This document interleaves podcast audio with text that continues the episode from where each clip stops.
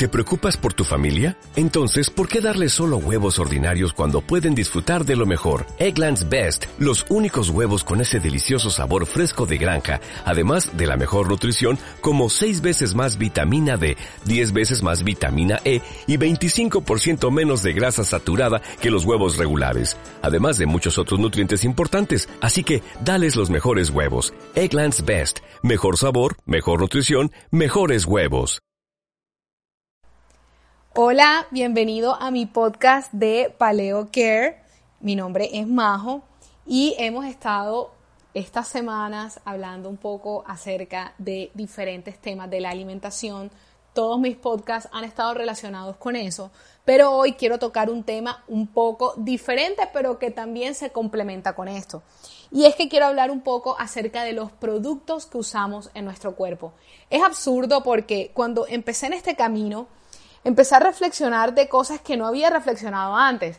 Por ejemplo, cuando tú quieres un celular nuevo o un computador nuevo, ¿qué haces? Si es un celular, empiezas a investigar en internet cuál es el mejor, buscas cuáles son las recomendaciones, buscas cuántas gigas, el tipo de cámara, absolutamente todas esas especificaciones. Cuando vas a comprar un computador, te instruyes bien y le dices a una persona, mira, yo quiero que tenga esta, este RAM, quiero que tenga esta tarjeta de video, quiero comprar este tipo de computador. Pero ¿qué pasa cuando, que, cuando vamos a comprar algo para nuestro cuerpo? Algo que vamos a untar en nuestro cuerpo literal que es completamente diferente a un carro o a un celular, que no tiene contacto importante como tal. Bueno, sí, pero no contacto importante con nuestro cuerpo como por ejemplo lo tiene el jabón, la pasta de diente, el champú, eh, el desodorante, todo lo que usamos que tiene un impacto muchísimo mayor. ¿Por qué nosotros ¿Por qué en esos momentos nosotros no pensamos qué es lo que estoy echándome, qué es lo que estoy untando en mi cuerpo? ¿Por qué no lo hacemos? Y descubrí realmente, esta es mi propia teoría, que la industria nos ubica en el centro de sus preferencias. Es decir, yo siento que de cierta manera ellos nos han manipulado a una gran parte de la población a que nosotros definamos nuestras preferencias por sus preferencias sin siquiera preguntarlo. Y déjame decirte algo, que a ellos lo único que les interesa es vender. O sea, el mayor interés de su vida es vender y vender normalmente a bajo costo. ¿Y cuál es el interés de tu vida? El interés de tu vida es estar sano, estar fuerte, poseer salud. Así que creo que tú estás yéndote por las preferencias de una persona que tiene otra, eh, otro objetivo muy completamente diferente al que puedes tener, estar teniendo tú. Así que digamos que después de eso lo que yo trato de decirte es, no comas entero. Pregunta qué es lo que estás juntando. Te pregunta qué es eh, eso que estás utilizando diariamente en tu cuerpo. No te dejes cegar por lo que la industria tal vez quiere que tú hagas sin preguntar como ovejas que van ciegas hacia un matadero.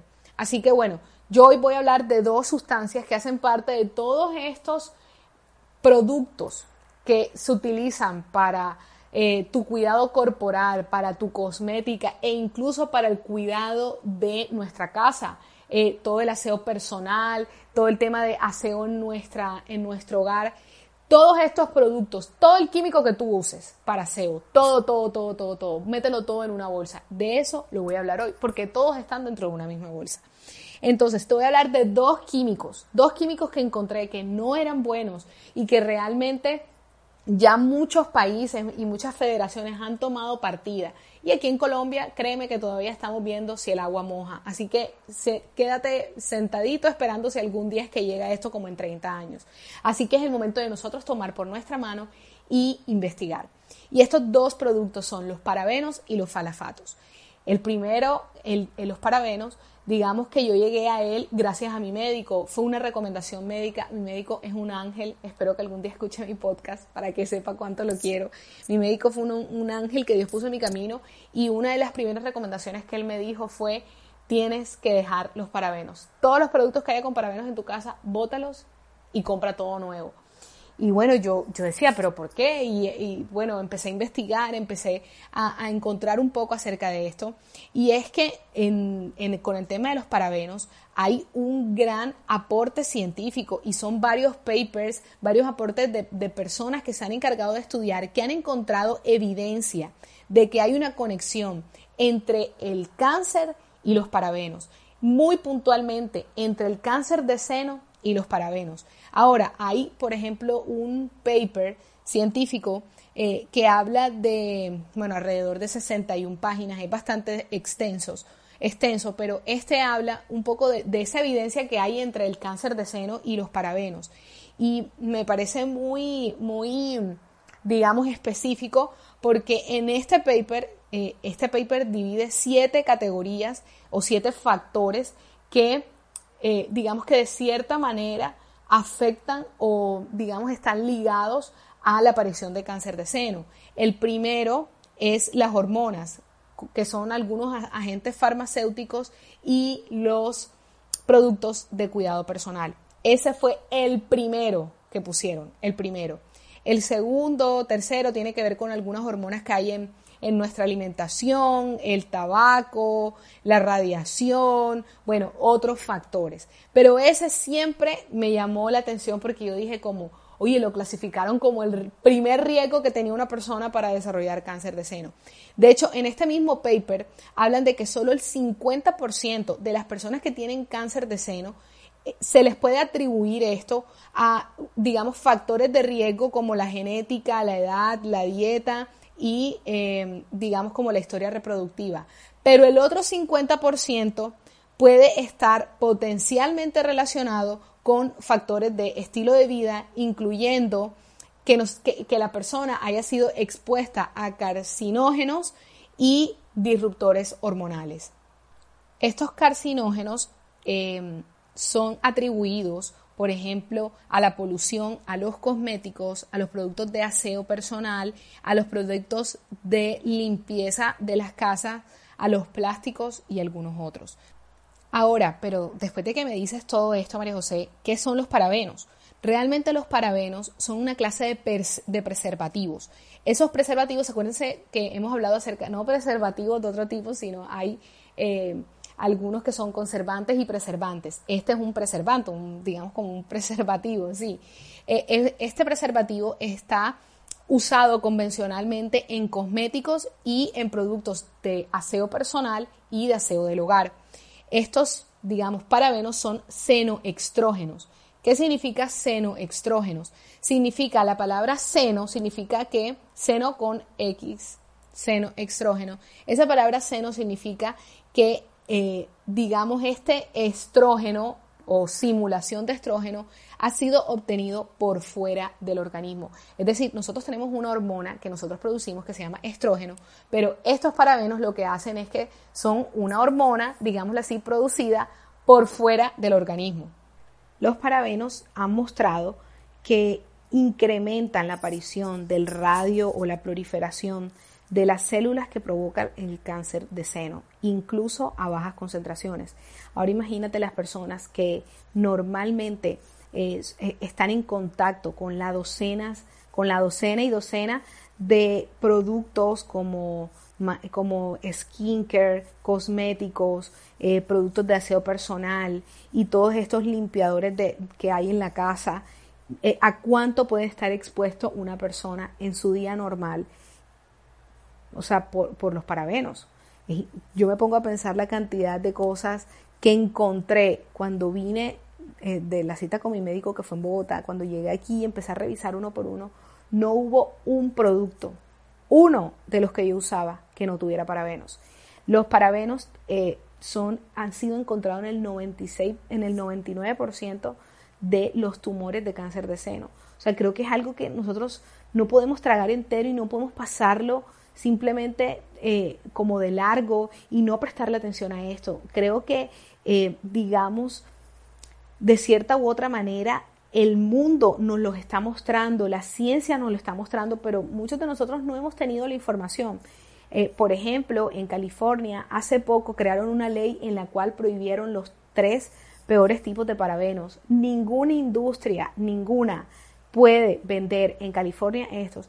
Y bueno, no crees que California es la panacea. Realmente esta ley existe hace muchos años en la, Unión Europea, donde en varias en varios países de la Unión Europea está prohibido el, la comercialización de productos con parabenos. Entonces la industria le ha tocado de cierta u otra manera eh, le ha tocado reinventarse.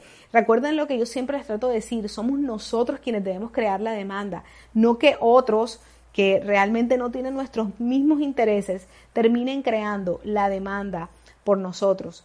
Eh, así que creo que esto es un momento para poder tomar la decisión de vivir una vida un poco más libre de químicos, una vida más natural, eh, que podamos revisar todos estos, de verdad, todas estas cosas que utilizamos en nuestra vida diaria, que no tenemos ni idea, ni idea que hay dentro de allí.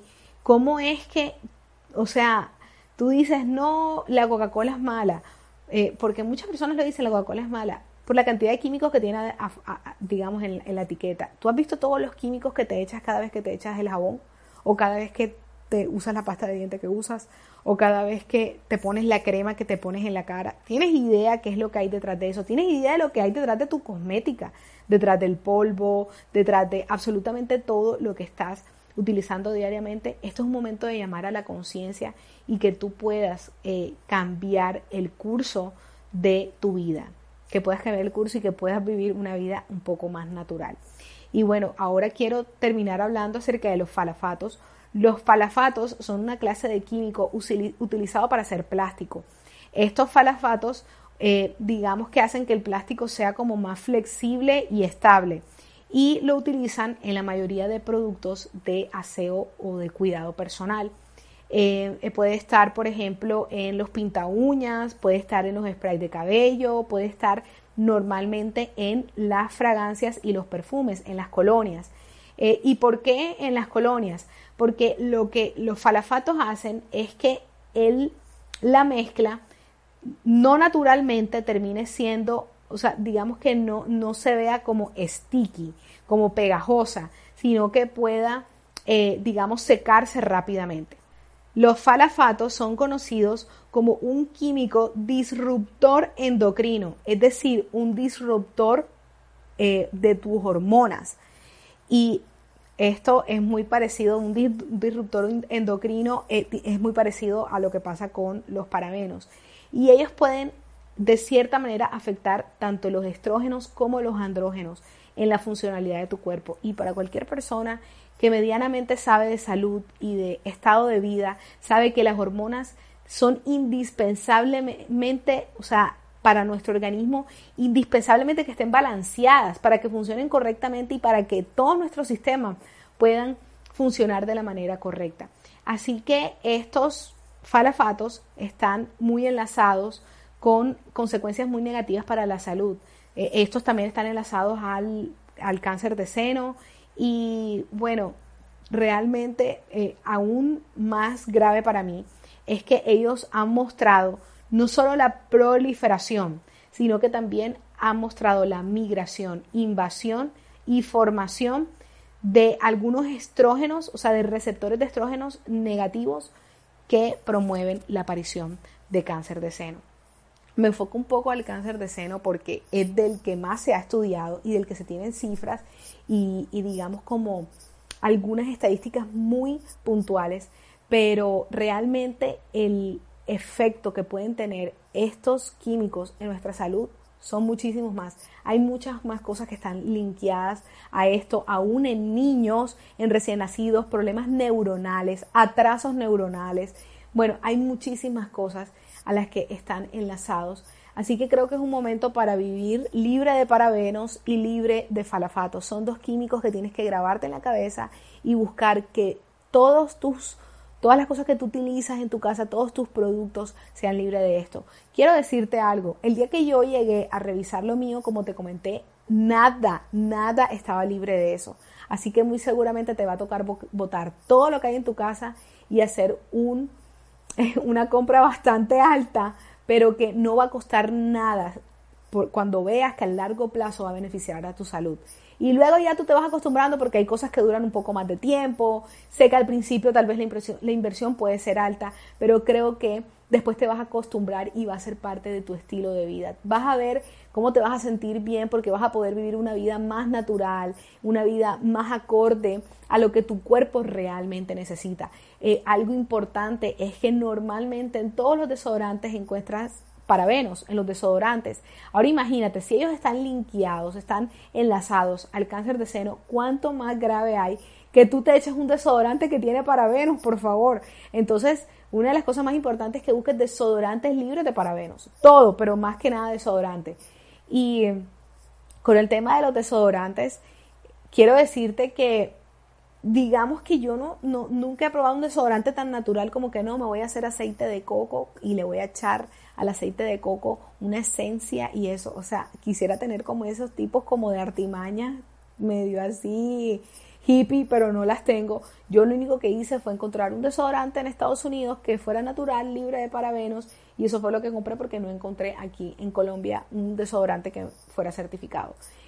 Espero que les haya gustado el tema que traje hoy. Eh, si ves mis publicaciones, el contenido que pongo, este podcast, compártelo con más personas porque creo que no te lo debes guardar para ti mismo, no seas egoísta.